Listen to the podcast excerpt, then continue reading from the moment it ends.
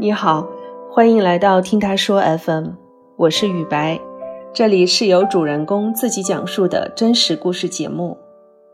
五月二十二日，甘肃一场山地马拉松遭遇极端天气事故，造成了二十一名参赛者遇难，被称为中国跑步运动圈最黑暗的一天。根据幸存者的口述，遇难者大多数都是国内跑圈的顶尖高手。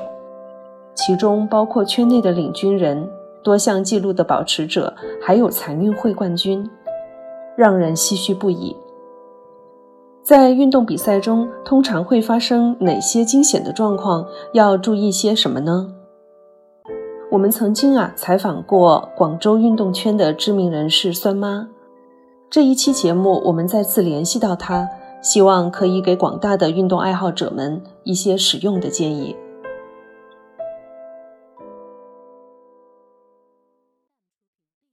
大家好，我是酸菜猫猫堂主，也有一些朋友呢，简单的叫我酸菜。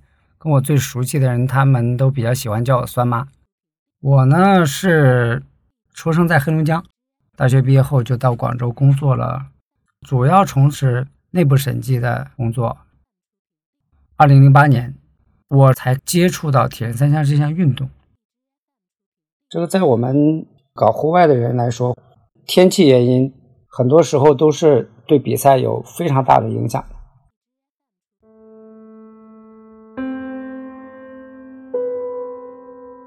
当时呢，我起的不算太早的，大概八点半左右的时候，打开手机就看到这个甘肃相关的新闻。当时呢，官方通报的还是十六人，但实际上到最后的话呢，是有二十一人。我觉得应该称它是一个事故。它本身也是跟突然出现的这个天气变化，应该说是最直接的关系。看到这个消息，我也觉得感到很震惊吧，非常的意外。因为通常来说，在一个比赛里，不太可能出现这么严重的事故。日常我们遇到的天气原因，一般也就是台风啊、暴雨啊。不过这一次呢，因为是在夏季出现的这种极端的这个寒冷的天气啊，这个本身也是一个。突发的气象变化，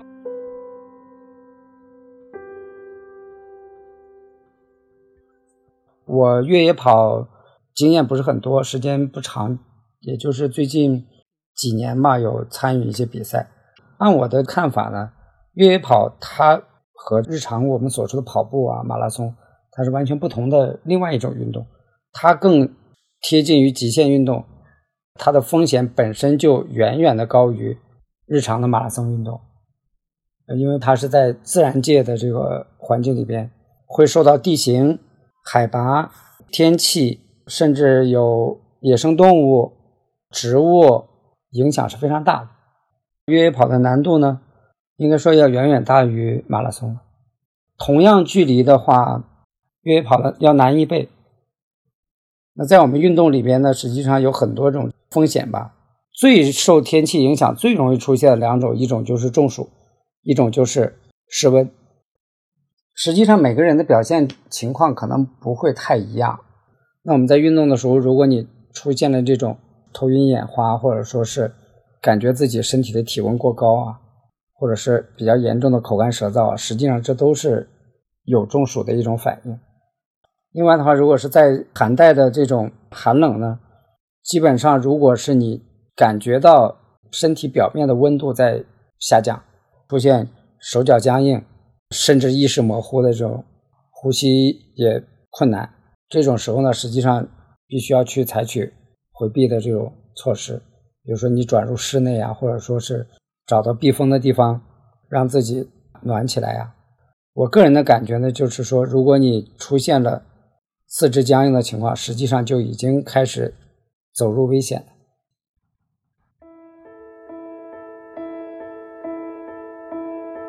我自己的经历过一次呢，就是七月份很热的时候，就是在广州市区，我们在操场上足球比赛，就突然降雨。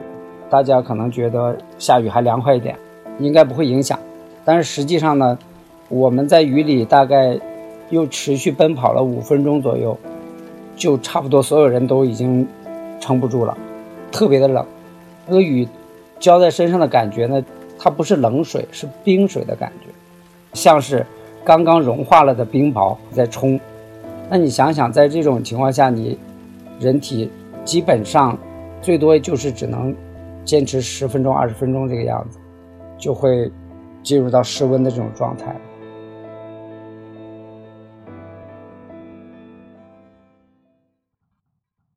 我一般情况下不太赞同一个人盲目的去训练和比赛。比赛里面其实还是存在一定的风险。从我自己来说，在比赛的时候也遇到过一些比较危险的时候。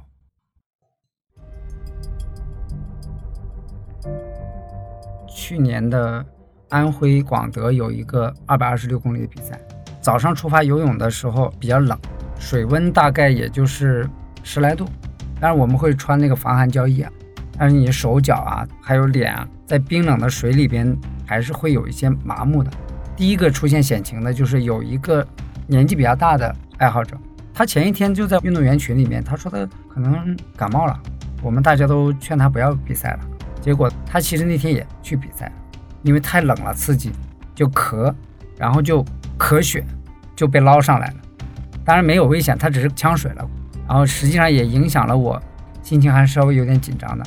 因为看来这个水很冷，大概游到了桥底的折返点，掉头位就很窄了，因为大家都会贴着它掉，人就很多，噼里扑噜的就很乱啊。然后呢，我刚好上来换气，这个时候呢就被别人给按下去了，就呛水。当时的感觉是啊，这个好像呼吸道被堵住了，有点喘不上来气了，我就浮上来，准备换第二口气的时候，又有人拉我的脚，又把我拉下去了啊。于是两口气没换到。哎呀，糟了，要出事！但是因为毕竟对自己的训练信心还是有，再看一看旁边的救生艇，就没那么紧张了。于是我就脱离了主航道，在那里踩水啊，头露在上面调整了一会儿，才把呼吸畅顺了。这是我在所有的十几次比赛的里边，感觉真正有那种生命受到威胁的感觉的一次。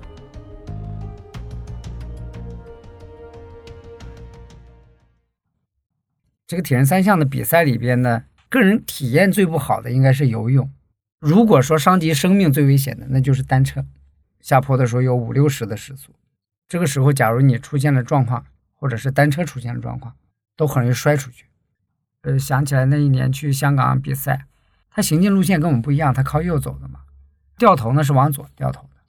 我骑车呢骑的也少，技术也差，其中一个弯他是就原路掉头了。我一掉头，就没掉过来，就朝着那个水沟去了啊。最后的状况是这样子：我从车头跳过去，站在草地上，车掉在水沟里了。我也摔过几次车，但是都没有什么大问题。我觉得身手敏捷也很重要。这个事情的话呢，被我队友们也笑了好长时间，说这个全场比赛那么多人，只有你一个掉到沟里去的。摔车对于玩铁人三项的人来说，这是一个必经的过程。我第一次参加大铁是在二零一八年的十月份的韩国球里的一个 Ironman 的比赛。韩国球里呢是一个小山城，比赛的环境比较舒适的，自行车路段，爬升比较少，一千多米。比赛前我觉得状态都还是不错的，但是的话，球里的那次比赛呢，给我自己的感觉就不是特别好。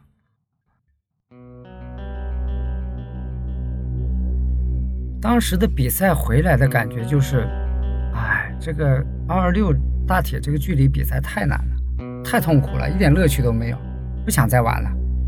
当时游泳的时候啊，还是没问题的，因为我的游泳的水平还算是中等偏上吧。骑车呢，前面的一百六十公里我觉得还好，相对比较正常。主要击溃我的是球里当时赛道的最后二十公里单车，因为我们从丘陵地带出来了之后。还有二十公里是高速公路，我自然而然的觉得高速公路它是平的嘛，最多或者有一点坡，应该是很舒适的，很快就可以回到终点。刚刚一上高速就发现这个情况不对了，因为它是顶风的，风很大，骑不动。我记得当时最慢的时候骑到了时速十公里，然后在这个二十公里的高速公路上煎熬了一个半小时，我觉得是让我最崩溃的。全部的都在那一段超过了我，去到幻象区的时候，我就成了我们队里最后一个，坐在那个幻象的帐篷里，看着周围也有一些人，发现大家都是目光呆滞坐在那里，因为跟我同时坐在帐篷里的人，基本上都是骑了十个小时单车的人。我相信当时大家可能都是同样的想法，就是我究竟还要不要去跑步？哎，好在那个时候有一个韩国大妈，她是工作人员，她跑进来就在那里喊啊，Go Go Go Go Go！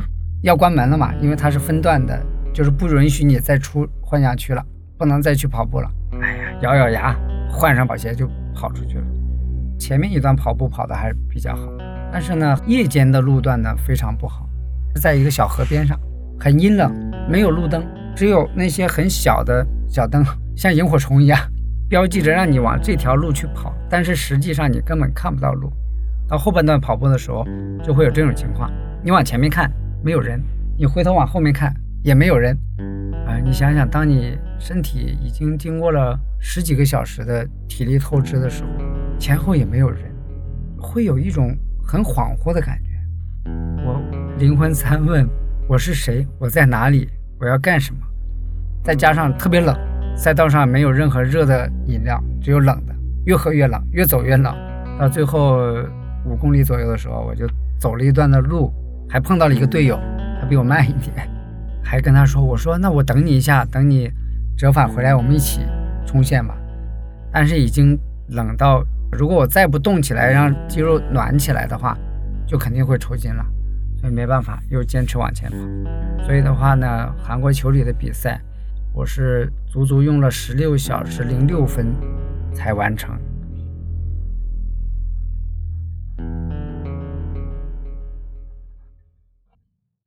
比较欣慰的一点就是说，我觉得我的家人比较了解我的性格吧。我真正想去追求的东西，我肯定会去坚持的。当然了，他们也会提醒啊，要注意安全啊，及时报告情况啊。假如你是一个铁人三项爱好者的，你也要时刻有一颗不要让家人担心的这种概念。实际上来说，没有家人的支持，你可能完成不了自己呃梦想中的比赛，或者说是某些追求。那我们日常跑步里呢，特别需要注重的就是要留意自己的心率，不要让自己的心率过高，把心率控制在大概六十七十，最多也就是八十这个范围之内。如果说作为一个爱好者想去从事这些运动，应该说最主要还是要先加强学习。当你把户外的可能遇到一些情况，可以应对这些情况的方法都学在你自己的。脑子里的时候呢，那你出现这些情况的时候，你应对起来就会比较从容一些，方法也会多一些，转危为安的机会呢就会更大一些。但是如果日常并不掌握这些知识，或者说对自己的身体并没有一个非常清晰的了解，甚至有的可能他觉得带太多的装备会影响他的成绩，可能会适当的减少，只带强制装备的。那可能他在应对这些突发事件的时候呢，就会措手不及的这种情况。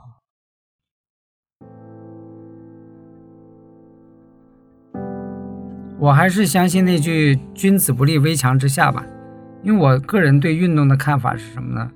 它还是一种追求健康和追求向上的生活方式，而不是说拿它来去构造别的东西。国际上对于二二六这个铁人三项比赛，它并不突出名次的意义，因为奖金非常少，可能都覆盖不了你的费用。虽然是商业性的赛事，但是实际上他追求的是更多的爱好者来参与，而不是追求提炼更多的精英出来。我们运动是为了健康和快乐，还是要根据自己的实际情况量力而为。另外一个。生命诚可贵，还是希望大家都珍惜自己运动的这种生命吧。